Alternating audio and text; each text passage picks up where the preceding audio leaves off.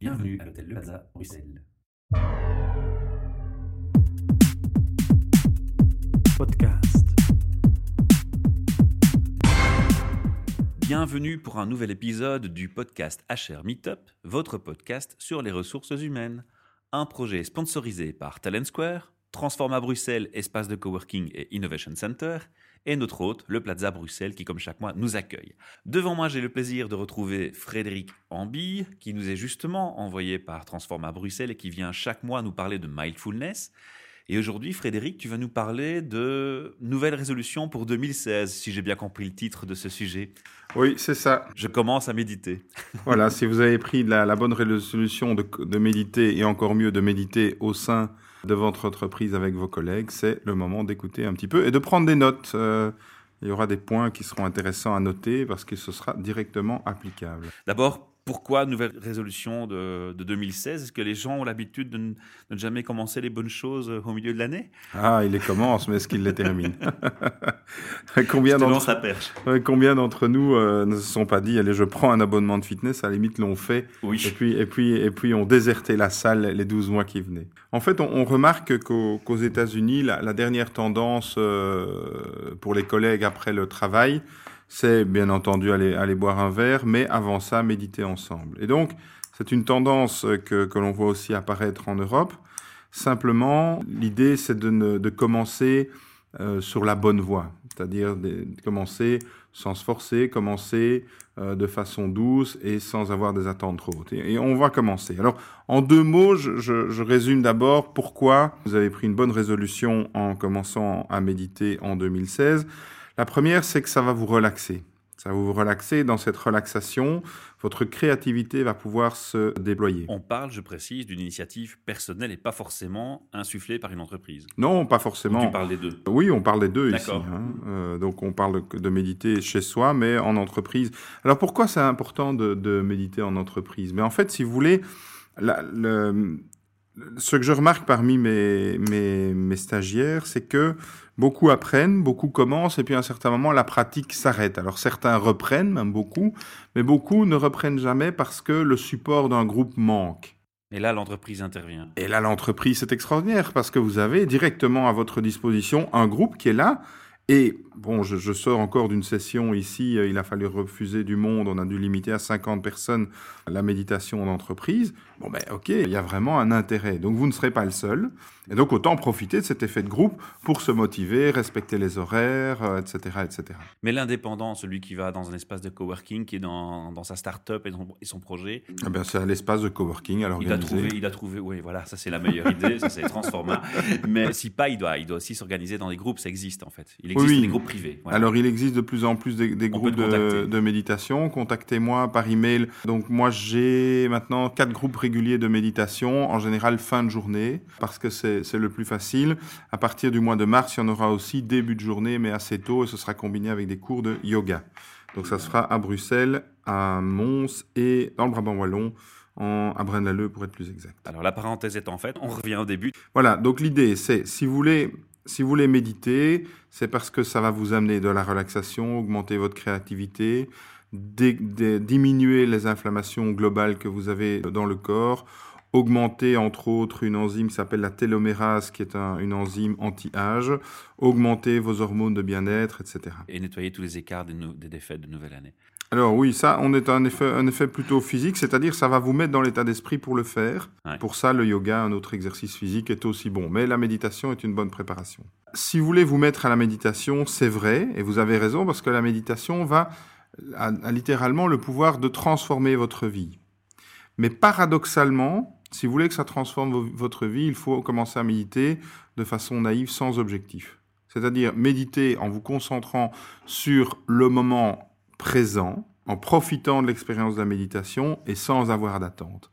Et un jour, vous ferez un, bilan, soit avec la personne qui vous coach en méditation, soit seul, et vous remarquerez, tiens, mes relations avec les autres sont meilleures, tiens, il y a ceci qui a évolué, tiens, je me sens moins stressé, tiens, j'ai réussi à prendre cette initiative professionnelle ou privée euh, pour laquelle je me retenais par peur depuis longtemps. C'est ce grand écart, mais qui n'en est pas un, d'avoir des objectifs, de transformer sa vie, mais en même temps, se dire, ok, si, si, ça ne- si, si je pense que ça ne marche pas par rapport à ce que moi j'attends, J'ai quand même rien perdu. J'ai quand même rien perdu et faites-moi confiance, en général, ça vous aura toujours apporté quelque chose et souvent ce que vous n'attendiez pas. Et souvent mieux que ce que vous attendiez. Première chose, donc avoir de hautes attentes, mais en même temps méditer sans attente. Alors, l'idée et le corollaire de ça, c'est de méditer en profitant de l'instant présent, c'est-à-dire en étant pleinement concentré dans, dans le moment. Et pour ça, il faut se former. Donc pour se former, il y a des tas de méditations guidées, de formations en ligne, de groupes, etc. Formez-vous. Formez-vous bah, soit à la technique que j'enseigne, ça évidemment ça me fait plaisir, ou si vous en avez déjà une autre, utilisez-la, ou formez-vous à la technique qui vous appelle le plus pour le moment. Mais surtout, tenez-vous-y. Donc formez-vous et ayez cette discipline de méditer. Alors selon les écoles, c'est une fois par jour, euh, deux fois par jour. Euh, en tout cas, méditer à un rythme qui soit adapté à votre rythme, mais aussi un rythme qui, vous permet de ne pas lâcher le fil. Si vous lâchez le fil, vous allez abandonner. il vaut mieux méditer 5 minutes par jour plutôt que d'arrêter. Et 5 minutes, on peut tous trouver 5 minutes sur la journée. Alors, je fais une parenthèse là aussi. Tu parlais en, rigolant des abonnements de salle de fitness. Hein. Tu faisais un petit clin d'œil et moi, je vais revenir là-dessus. Peut-être est-ce un tort, hein, mais quand on écoute les gens qui, font, qui parlent de mindfulness ou de méditation, on, a peut-être difficile de les imaginer en train de cumuler deux activités qui sont et justement la salle en sport, par exemple, et la méditation. Est-ce que c'est compatible ou est-ce que c'est complémentaire?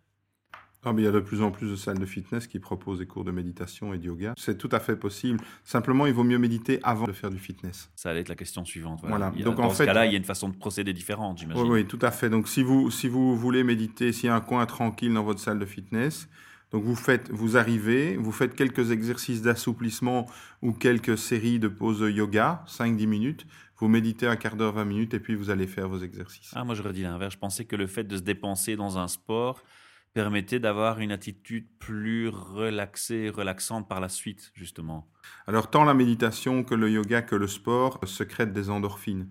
Et donc, il y a un résultat qui est similaire. Le résultat en termes de bien-être est comparable. Alors, la seule différence, c'est que si jamais vous stimulez votre corps dans des activités physiques qui, par définition, sont extérieures, la méditation, qui est un processus vers l'intérieur, pourra potentiellement avoir un peu plus de, de mal à s'installer. Voilà. Donc ce voyage intérieur qu'est la méditation, il vaut mieux le faire avant de se voilà de travailler des exercices physiques qui, qui intègrent le corps. Deuxième parenthèse finalement bien utile. Je te laisse continuer. Alors méditer en groupe et seul, les deux. Ça c'est le troisième conseil. Pourquoi? Parce que méditer en groupe, c'est vous allez voir, c'est très supportif, comme on dit en anglais, donc ça vous permet de vous faire soutenir. Mais si vous sentez de méditer seul, la richesse de se sentir bien solitaire est quelque chose d'extraordinaire. Sans distraction, et puis de, se sentir bien seul. Euh, si c'est quelque chose auquel vous n'êtes pas habitué, de vous sentir bien seul, c'est vraiment un des, résultats de, la méditation, c'est que vous commencez à vous sentir indépendant du regard des autres et vous avez moins besoin d'un environnement euh, amical, social, amoureux. Et donc, cette indépendance par rapport au regard d'autrui vous permet de revenir dans des relations humaines en les choisissant en fonction de ce qui vous convient le mieux. Donc, plus sereine, en fait. Beaucoup, beaucoup plus serein et surtout faire des choix de se libérer de relations toxiques ou, ou au contraire, euh, bah, cette relation à laquelle je pense depuis longtemps, ce collègue avec qui j'ai envie de collaborer, euh, cette personne qui m'attire parce que je, sens que j'ai un bunch, comme on dit, à Bruxelles envers elle, eh bien, j'ai je vais sans doute faire la, démarche pour aller, la, pour aller la rencontrer. Donc méditer en groupe et seul, c'était la troisième. Suivez des méditations guidées avec la voix ou avec de la musique ou avec des bols tibétains, mais méditez aussi dans le silence. Donc c'est bien de se laisser guider dans ce voyage intérieur au début par la voix d'un coach, par un enregistrement euh, sur Internet ou par des sons de la musique, ou même par de l'encens, mais à un certain moment, couper tout ça. Couper tout ça et profiter du silence. Qu'est-ce que tu penses des, applications qui sont proposées pour commencer à méditer ou faire un suivi de méditation? C'est-à-dire, on se passe du coach, on, on passe par une application. C'est super. Valable, pas valable Très ou tu as déjà essayé? Tu as des oui, retours sur ça? Oui, oui, oui, Alors, moi, oui, je, fais moi-même des méditations. Donc, je, suis euh, des, des, séries de 21 jours de méditation où effectivement je me nourris de la parole de, de, de, de maîtres spirituels et, et, de gens qui méditent depuis longtemps, qui ont été entre autres mes, mes professeurs. Mais ça revient à ce conseil, je disais, méditer seul, éventuellement accompagné comme ça, mais méditer en groupe. Mmh. Parce que vous allez... La, il va manquer l'énergie de groupe à un moment donné. Il quoi. va manquer ouais. l'énergie de groupe pendant la méditation. Et après la méditation, ben de quoi allez-vous parler? Peut-être de l'expérience de la méditation. Et vous allez vous rendre compte que ce que vous vivez, par exemple, les émotions que vous avez, le fait que vous avez des pensées. C'est partagé avec les autres. C'est partagé avec les autres. Et c'est qu'on n'a pas si on est face à une application solitaire. Voilà. Si on est face à une application solitaire, on est là. Euh, vous savez, la méditation, ça nous fait nous rendre compte qu'il n'y a pas de différence entre nous et les autres. Et donc, ça nous, ça nous sociabilise d'une certaine façon. Mm -hmm. Et donc, il, il ne faut pas. Enfin, je n'ai pas, je n'ai pas, j'ai l'impression qu'il faut les deux. Ouais. On peut conclure que c'est un bon procédé, mais qui va à un moment donné être moins efficace sur la longévité je pense que ça peut être efficace pour certaines personnes et à un certain moment, il y a une ouverture à autrui qui va se ça faire. Ça dépend de chacun. Quoi. Voilà. Ouais, okay. et, et, ça prendra le rythme, la forme. Il n'y a pas de règle. Il mm -hmm. n'y a pas de règle. Autre, autre truc, entre guillemets, adopter une posture physique qui ne provoque pas la douleur. Alors, on voit énormément d'affiches aujourd'hui, la méditation, ce sont des êtres filiformes, beaux, euh, position qui, du sont, lotus. qui sont en position du lotus sur une plage magnifique avec un soleil couchant. C'est pas ça, hein. enfin ça peut être ça, mais il faut bien vous dire que la position du lotus, si vous ne la faites pas correctement, peut endommager votre colonne vertébrale. Donc de grâce, ne la faites pas si vous sentez que vous ne pouvez pas la maintenir sans douleur pendant 20 à 30 minutes, c'est-à-dire 99% de la population n'est pas capable de le faire. Et donc asseyez-vous, ne vous couchez pas, mais asseyez-vous dans une position confortable, les mains posées sur les, les, cuisses, les pieds posés à plat sur le sol, le dos légèrement posé sur le dossier de votre chaise, soyez relax. L'idée n'est pas de se faire mal. Pourquoi pas se coucher? Parce que dès qu'on se couche, il y a de l'hormone du sommeil qui est sécrétée et on a tendance à s'endormir. C'est du sommeil, c'est plus de la méditation. Ok. Ben alors, le Dalai Lama, je crois que j'ai déjà dit ici, dit que le, le, le repos est la, est la, méditation ultime. Il a raison, mais l'idée, c'est d'avoir un repos conscient alors que le sommeil est un repos inconscient. Et donc profitez de vous reposer. Hein, lorsqu'on est en méditation, on a des, des niveaux de, un niveau d'activité physique qui est euh, de l'ordre de celle du niveau de celle qu'on a lorsqu'on est dans le sommeil profond. Donc c'est très, c'est très restauratif, c'est très euh, reposant, c'est très ré réparateur. Mais euh, voilà, de toute façon, le sommeil, vous dormirez euh, pendant 24 heures. On dort euh, 6, 7, 8 heures, parfois moins, parfois plus. Mais donc profitez de ce moment de conscience à vous-même. Voilà, ça c'était, c'est important hein, cette, histoire de, posture. Ne vous faites pas mal. Vous ne devez pas avoir l'air d'un Bouddha inspiré pour méditer. Alors le point suivant, c'est accepter d'avoir des pensées. La remarque la plus fondamentale que je reçois de mes stagiaires quand ils méditent, c'est je n'arrive pas à méditer parce que j'ai des pensées. Donc c'est totalement faux il n'y a pas de but à atteindre. Ça revient au premier point. Le fait de ne pas avoir de pensée n'est pas le but de la méditation. Le but de la méditation, c'est d'accepter d'avoir des pensées. D'accepter, d'accepter, et puis au moment où on a accepté ce qu'on trouvait nul et inacceptable, eh bien, par le simple fait qu'on l'a accepté, ça devient acceptable, et donc on s'accepte beaucoup plus soi-même. D'accord? Donc c'est ça, accepter d'avoir des pensées, accueillir ces pensées avec joie, mais dès que vous les avez eues, Dès que vous êtes conscient que vous êtes en train de penser, revenez à votre processus de, méditation. Acceptez aussi que la méditation ne soit pas toujours agréable. Parfois en méditation, vous avez des émotions qui viennent, comme la colère, la tristesse. Acceptez que ces émotions soient là, parce qu'elles sont là. Parce que vous n'avez pas le choix. Ne vous révoltez pas, euh, et surtout pas contre le professeur de méditation qui vous a enseigné, parce que lui, lui, lui, non, il n'en veut rien. Donc là, j'essaye de m'éviter des ennuis. Mais si tu te rappelles, quand on a fait l'exercice ensemble ici, moi, ça a été mon cas. Hein, ça, c'était une expérience qui était un peu surprenante pour moi la première fois. C'est souvent la première expérience qui, qui pose une, ce type de questions ou pas? Non. Non, en fait, paradoxalement, alors ça peut être, ça peut intervenir à tout moment. Je m'attendais à être détendu. Finalement, je, je voyais des images défiler, je voyais des tas de choses défiler. C'était assez surprenant et déroutant surtout. Alors, donc, plus la charge émotionnelle que l'on retient en soi est importante, plus quand, quand on médite, la pression est forte. C'est-à-dire, c'est comme si on enlevait un bouchon et toutes, les exactement ça. toutes les émotions ouais. viennent à la surface. C'est exactement ça, ouais. je confirme. Ok. Voilà. Et ça, c'est souvent, ça peut se passer n'importe quand. C'est pas forcément au début ou aux premières expériences. Non, non, parce qu'en fait, ce qui se passe, c'est que la méditation agit comme un comme un oued.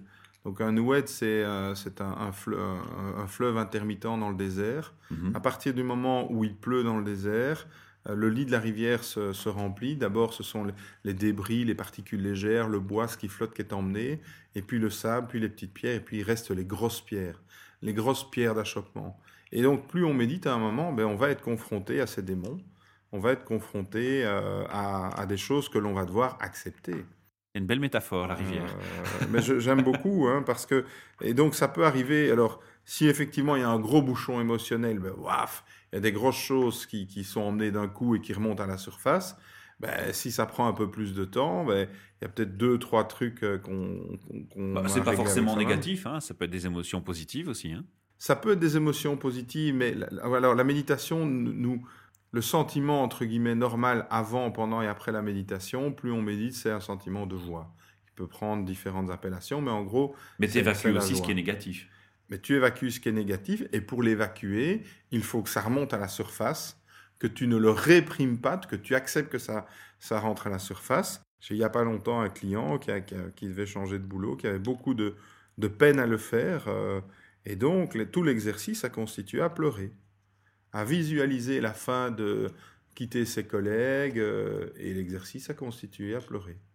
Et la méditation, c'était ses pleurs. Jusqu'à l'acceptation au final. Jusqu'à l'acceptation, le dernier sanglot. Alors, est-ce qu'on a fait le tour euh, des, des bons, des bonnes choses, des, des- des bons points qui agrémentent cette idée de commencer à méditer en 2016 Ou est-ce que tu as encore des choses que tu veux mentionner Non, ben je, je vais, je vais juste les rappeler rapidement pour ceux Oui, qui n'auraient pas eu pour le temps de noter. Donc, commencez à méditer pour changer votre vie, mais n'ayez aucune attente. Ça, c'est un. La deuxième chose, c'est formez-vous. Méditez en groupe et seul. C'est la troisième. La quatrième, c'est méditer guidé par des sons par, ou par une voix et dans le silence. Faites les deux. Adoptez une posture physique sans douleur accepter d'avoir des pensées et parfois de ne pas en avoir. Et un dernier conseil, je ne l'ai pas encore cité, c'est, en tout cas au début, euh, les bouddhistes zen ne le font pas toujours, mais si, si vous, avez une, euh, euh, vous avez une formation qui inclut de, méditer les yeux ouverts, essayez de méditer parfois les yeux fermés. Ça, c'est ce qu'on appelle en, sanskrit le, le, c'est-à-dire le cheminement intérieur. Couper ses sens extérieurs pour arriver plus facilement à une, intériorisation. C'est marrant parce que quand on t'écoute, on dirait que tu, tu essaies de prôner la variété de la méditation. Mais je, si, si, si quelque chose en moi disait la bonne méditation, c'est ça, ce serait pas moi qui parlerais, c'est mon ego qui voudrait imposer mon point de vue. Or, or mon, point de vue, c'est que faites, faites C'est un ce qui vous ensemble fait de choses bien. qui fait que ça marche. Quoi. Ben, c'est faites ce qui vous fait du bien, faites la, la, la méditation euh, qui vous fait du bien, et peut-être un jour vous vous rendrez compte que simplement votre vie est devenue de la méditation, que vous êtes capable de méditer et que vous avez un sentiment de bien-être simplement en étant conscient de ce que vous faites au moment où vous le faites. Et c'est ça le but ultime de la méditation. C'est pas de se prendre, c'est pas d'avoir une discipline olympique, de méditer 4 heures par jour. Non, non, c'est se réveiller le matin, méditer et puis sentir que la journée d'aujourd'hui est meilleure encore que la journée d'hier et D'accord. avoir la confiance que demain sera meilleur encore. Alors Fred, tu savais, hein, la dernière fois, j'ai instauré un nouveau système dans ces émissions en 2016. hein, on pose trois questions pure et de char. Alors ne crois pas que tu vas y échapper parce que tu as déjà répondu. J'en ai préparé trois nouvelles pour toi. Si tu es toujours d'accord de te prêter à l'exercice, on va essayer d'apporter des réflexions donc, au monde des chars et des visions différentes euh, propres à chacun. Je vais te demander aujourd'hui si tu devais définir ce qu'est un gourou dans le monde RH. Alors on va, on va peut-être s'attarder une seconde sur la définition du mot gourou. Alors, le, le- le gourou, dans la, dans la traduction euh, ancienne de, de ce mot, ça veut dire un professeur. Exact. C'est-à-dire un professeur. Alors, pour moi, un gourou. On dirait même un exemple à suivre. Oui, un, un- un- oui, un exemple à suivre. Et, et oui, et parfois, et, et pas toujours, il y a des gourous qui, qui ont vécu de la façon exactement inverse de ce qu'ils prônaient. Mais en même temps, ce sont des gens, justement, en, en étant euh, le yin et le yang, ils pouvaient d'autant plus donner de relief à ce qu'ils enseignaient qu'ils vivaient exactement l'inverse. Mais bon, on ne va pas digresser forcément là-dessus. Donc, pour répondre à ta question, Michel, pour moi, un gourou RH, c'est quelqu'un qui sent où va le monde, Une tendance. euh, et la tendance et qui, qui a l'ambition, la capacité et le pouvoir de l'introduire dans un contexte d'entreprise. de l'anticiper. De l'anticiper, de le formaliser et de le communiquer. Alors, qui dit gourou dit nouvelle tendance, dit nouvelle intégration en entreprise. Quel est ton, ton sentiment quand justement de nouvelles idées arrivent par un gourou RH par rapport aux réalités des entreprises? Est-ce que tu as le sentiment que c'est quelque chose qui finalement est, un combat facile ou, c'est quelque chose qui est vraiment euh, plus qu'un challenge? As le sentiment que ça se passe bien ou, moins bien? Oh oui, j'ai l'impression que ça se passe bien. Les seules personnes pour lesquelles ça ne se passe bien, c'est les gens qui considèrent que c'est un combat. Si une tendance est là, elle est inévitable, elle finira toujours par entrer dans l'entreprise. Évidemment, la personne qui veut se positionner comme gourou, si ça l'ennuie que ce ne soit pas elle qui arrive à l'imposer dans une entreprise, c'est sans doute qu'elle ferait mieux de changer de boulot. Mais bon, voilà. Donc effectivement, il y a une grande modestie par rapport à ces tendances. Mmh. Encore une fois, c'est comme dans ce qu'on disait sur la méditation. On peut penser être conscient de tendances, on peut faire tout ce qu'on peut pour les communiquer, et il faut aussi accepter que bah, le monde ne tourne pas euh, comme on le voudrait. Enfin, pas toujours. D'accord. Ce qui n'empêche pas d'essayer. Alors pour conclure, je te sais informé sur le monde RH et justement sur ces tendances, hein, puisque tu as toi-même été un, acteur important dans, dans cette fonction. Est-ce que tu as le sentiment qu'actuellement, il y a peut-être encore une tendance qui n'est pas encore bien revendiquée parmi tous ces gourous qui existent. Mais en fait, il y a hum, pas, manquante, hein, elle est, elle est en filigrane, et c'est sans doute là, c'est sans doute le, retour aux sources de ce qu'est de ce qu'est le, monde de l'entreprise et le monde des affaires. Aujourd'hui, il y a toute la tendance du, des, des, RH heureuses où, où effectivement l'idée c'est de rendre les gens heureux au travail. Moi, je pense, et ça découle directement de, Happy RH, hein, il n'y a pas du tout de, contradiction. Moi, je trouve qu'il faut, on, va entrer dans l'ère de l'entreprise amoureuse. C'est-à-dire. J'ai une belle image, un beau terme, ça, l'entreprise amoureuse. Moi, je, suis vraiment intimement convaincu que les entreprises de demain, c'est celles qui vont aimer profondément leurs clients, qui vont aimer profondément d'abord eux, d'abord eux-mêmes, euh, des actionnaires qui se respectent eux-mêmes dans ce qu'ils sont en tant qu'êtres humains. Euh, bah, ça, et c'est eux qui vont réussir à, à imposer ça. Ils ne sont pas si rares que ça. Et donc cette entreprise amoureuse, c'est une entreprise où effectivement on va considérer que son bonheur et on va considérer avec justesse que son bonheur est profondément interdépendant de celui des autres, qu'on ne peut pas être heureux au détriment d'un collègue, qu'on ne peut pas être heureux au détriment de la planète, qu'on ne peut pas être heureux au détriment de travailleurs sous-payés qui produisent ce qu'on vend dans un autre pays. Euh, moi, je, voilà, ça, je pense qu'aujourd'hui, beaucoup de gens le parlent. Hein. Il y a des, livres comme le fondateur de Whole Food, c'est une, une, une, chaîne de supermarchés bio qui cartonne aux États-Unis. C'est un. Texan qui a écrit un bouquin qui s'appelle Conscious Capitalism, où, il va dans cette euh, direction-là. Bon, des prix Nobel comme Stiglitz. Euh, euh, bon, tous des grands auteurs qui voient l'économie de demain comme, comment je dirais d'autres, hein, je, on pourrait en parler, donc pointe vers ça en disant voilà comment la société devrait être, mais la, la société ne changera qu'à partir du moment où ça fait plaisir aux gens. Et qu'est-ce qui nous fait Qu'est-ce qui nous fait ultimement plaisir C'est d'aimer et d'être aimé. Euh, c'est la motivation de base de, l'être humain. C'est pour ça qu'on revient aux sources de l'entreprise. L'entreprise qui était faite pour satisfaire des besoins humains, et donc pour finalement créer du, lien, créer de l'amour, a été un peu dévoyée. Alors on ne va pas s'apesantir sur le monde de la finance, mais un peu été dévoyé de son but parce que toute une série de personnes ont, pensé que simplement être toujours plus riche, c'est ça allait leur apporter le bonheur être toujours plus puissant, c'est ça qui allait leur apporter le bonheur. Bon, La question maintenant est de revenir vers les vraies priorités. Quoi. Ben, la question est de revenir vers les vraies priorités, mais je pense qu'on n'a pas le choix. Mhm. Je pense qu'on n'a pas le choix, et c'est pas en se révoltant contre le système, c'est en se débranchant du système, en étant moins dépendant, euh, moins dépendant du, des, biens matériels et moins dépendant du regard des autres, mais beaucoup plus en, consacrant beaucoup plus de temps à localement choisir des produits euh, équitables, localement choisir des produits produits, euh, produits sur place. Par chacun de nos actes, on peut être acteur d'une société, d'une société plus amoureuse.